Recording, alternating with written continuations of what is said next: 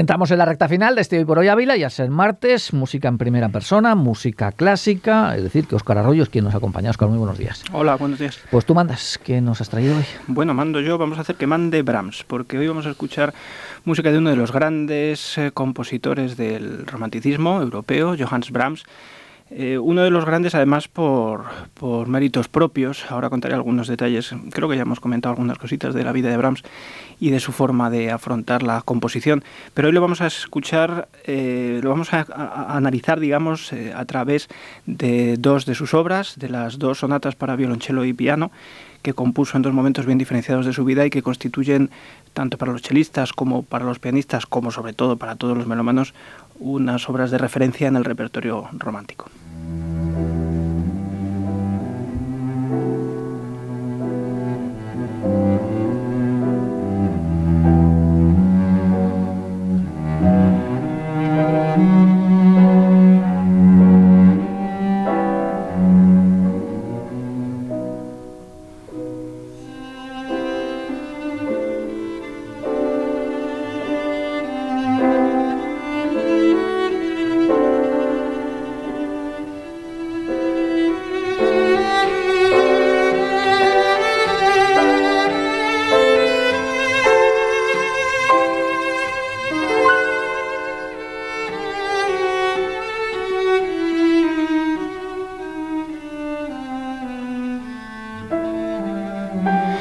Primera de ellas, la sonata en mi menor, el principio del primer movimiento, opus 38, eh, compuesta en torno a 1860. Eh, ya Brahms había, había roto algunos esbozos de otras sonatas, porque es la primera sonata para instrumento y piano que compuso mm, de bastante mayor. Eh, Brahms era una persona, ya lo habíamos comentado en alguna ocasión, muy crítica con su obra, muy exigente, muy riguroso y de hecho, eh, como digo, ya había descartado parte de su obra hasta que encontró algo que le pareció razonable publicar. Eh, tiene este toque un poco melancólico, lo compuso en torno a... había muerto su madre hacía poco y además tiene tres movimientos la sonata, aunque tuvo también un cuarto movimiento que también descartó, como digo, fruto de este nivel de exigencia. Escuchamos, por cierto, la versión de, algunos ya habrán notado ese sonido carnoso característico de Rostropovich y Rudolf Serkin al piano.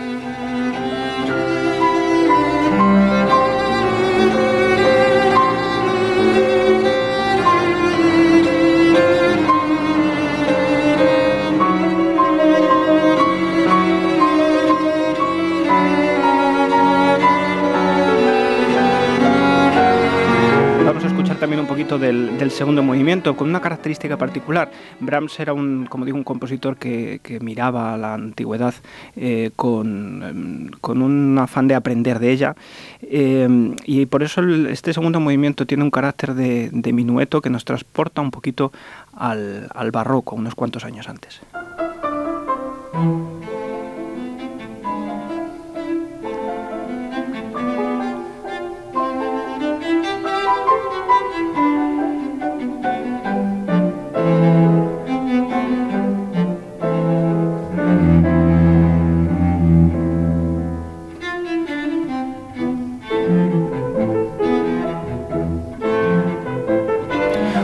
Características de la música de, Brahms, eh, igual que la de otros grandes compositores, es que tiene primero que tiene un sello propio. Uno escucha música de Brahms y sabe que lo que está sonando es Brahms. Tiene unas características, una personalidad muy marcada. Pero también el hecho de que cuando los que la estudiamos eh, estudias la parte de cello por un lado, la parte de piano por otro, son ricas y, funcionan por sí mismas, digamos, de forma separada. Y además están también escritas que aunque son obras difíciles, pero son al final, después de mucho estudiarlo, resultan cómodas. ¿no? Esta es la característica del artista que que utiliza ni más ni menos que los recursos necesarios.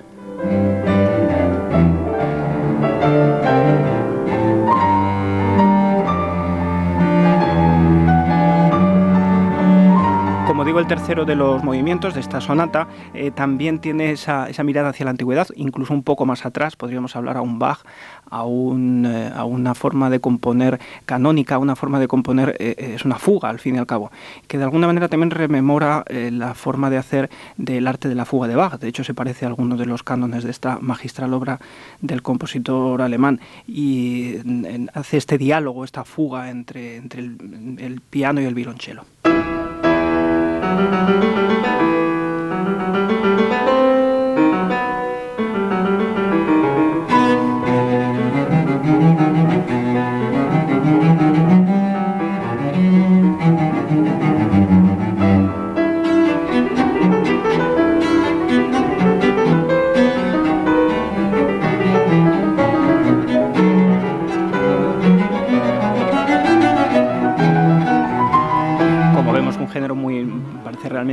Fuga, ¿no? lo que es una imitación entre las voces, un, canon. Van uniéndose, van separándose. Exactamente. Es una obra compleja, pero insisto, además muy bien escrita, además con unas cuestiones métricas del encajar dos contra tres y demás, a las que Brahms siempre fue muy, muy aficionado.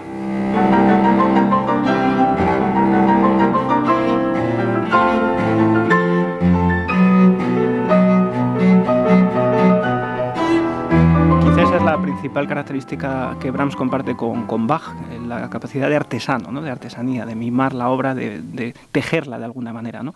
Tendrían que pasar eh, eh, casi 20 años para que Brahms volviera a componer otra sonata, porque solo compuso dos, para violonchelo y, y piano. Al final de su vida también compondría otras tres para violín y alguna otra para viola.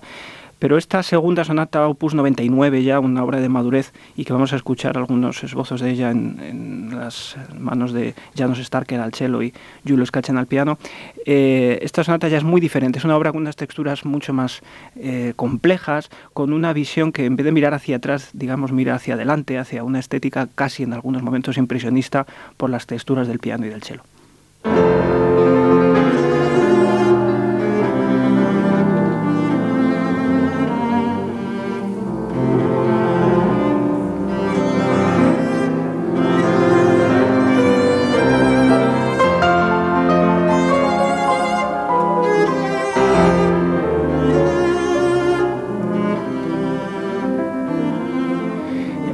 Público lo nota inmediatamente porque no es tan tarareable, digamos, no es una melodía tan clara, utiliza eh, elementos métricos sueltos, eh, rítmicamente es más, es más compleja y las texturas que escribe para el piano y para el, para el cello son, como digo, mucho más sofisticadas.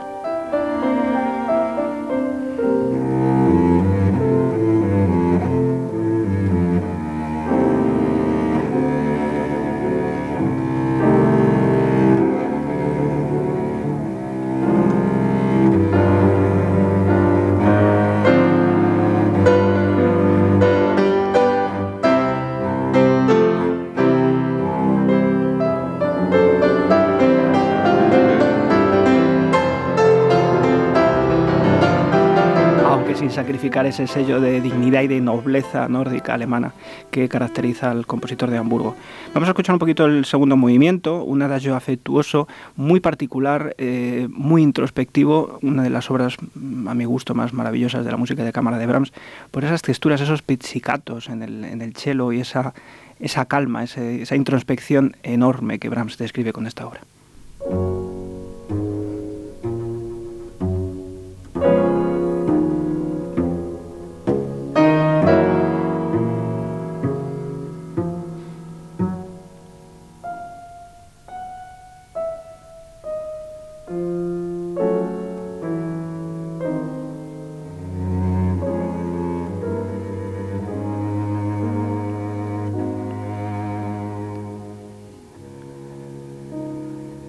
Quizá la característica más interesante del violonchelo es que comparte registro, lo digo muchas veces, con la voz humana. Y eso hace que, cuando uno escucha un cello bien tocado, como es el caso y en este registro, uno tenga casi la necesidad de cantar o lo que es más, de sentir que el cello canta. ¿no? Entonces esa naturalidad, esa, esa capacidad que tenía Brahms y ese conocimiento, porque compuso mucha música para voz, sus líderes son maravillosos, su música para coro es magnífica, ese conocimiento de la voz humana y cómo lo traslada al cello, un instrumento que por cierto el estudio de jovencito, gente que no sabe que Brahms tocaba un poquito el cello, él mismo habló y se carteó con algún chelista de la época diciéndole, bueno, hago mis pinitos, ¿no? Pero ese nivel de exigencia y ese rigor del artesano que decía antes da lugar a obras tan magistrales como esta.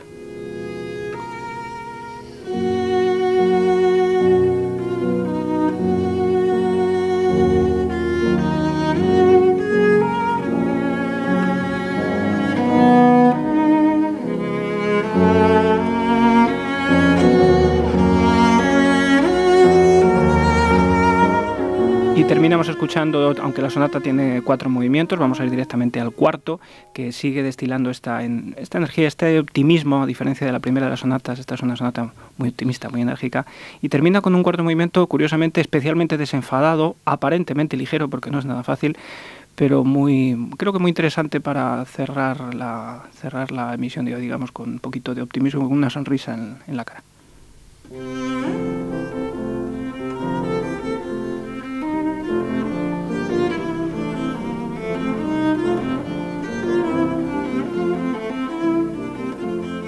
Este fragmento es más alegre que alguno de los que hemos oído antes, eran más, más tétricos, la verdad. Más... Sí, sí, sí, realmente es lo que te digo, el talento ¿no? del, del, artista que sabe bueno, plasmar su estado de ánimo, como decía la primera de las sonatas, eh, está en, un contexto histórico, en un contexto personal del compositor mucho más angustioso y la capacidad que tienen, eso también eh, bebió Brahms de las fuentes de Beethoven, a quien admiraba profundamente, de quien tenía, por cierto, un retrato en la cabecera de la cama, porque le, para él era un, compositor de referencia.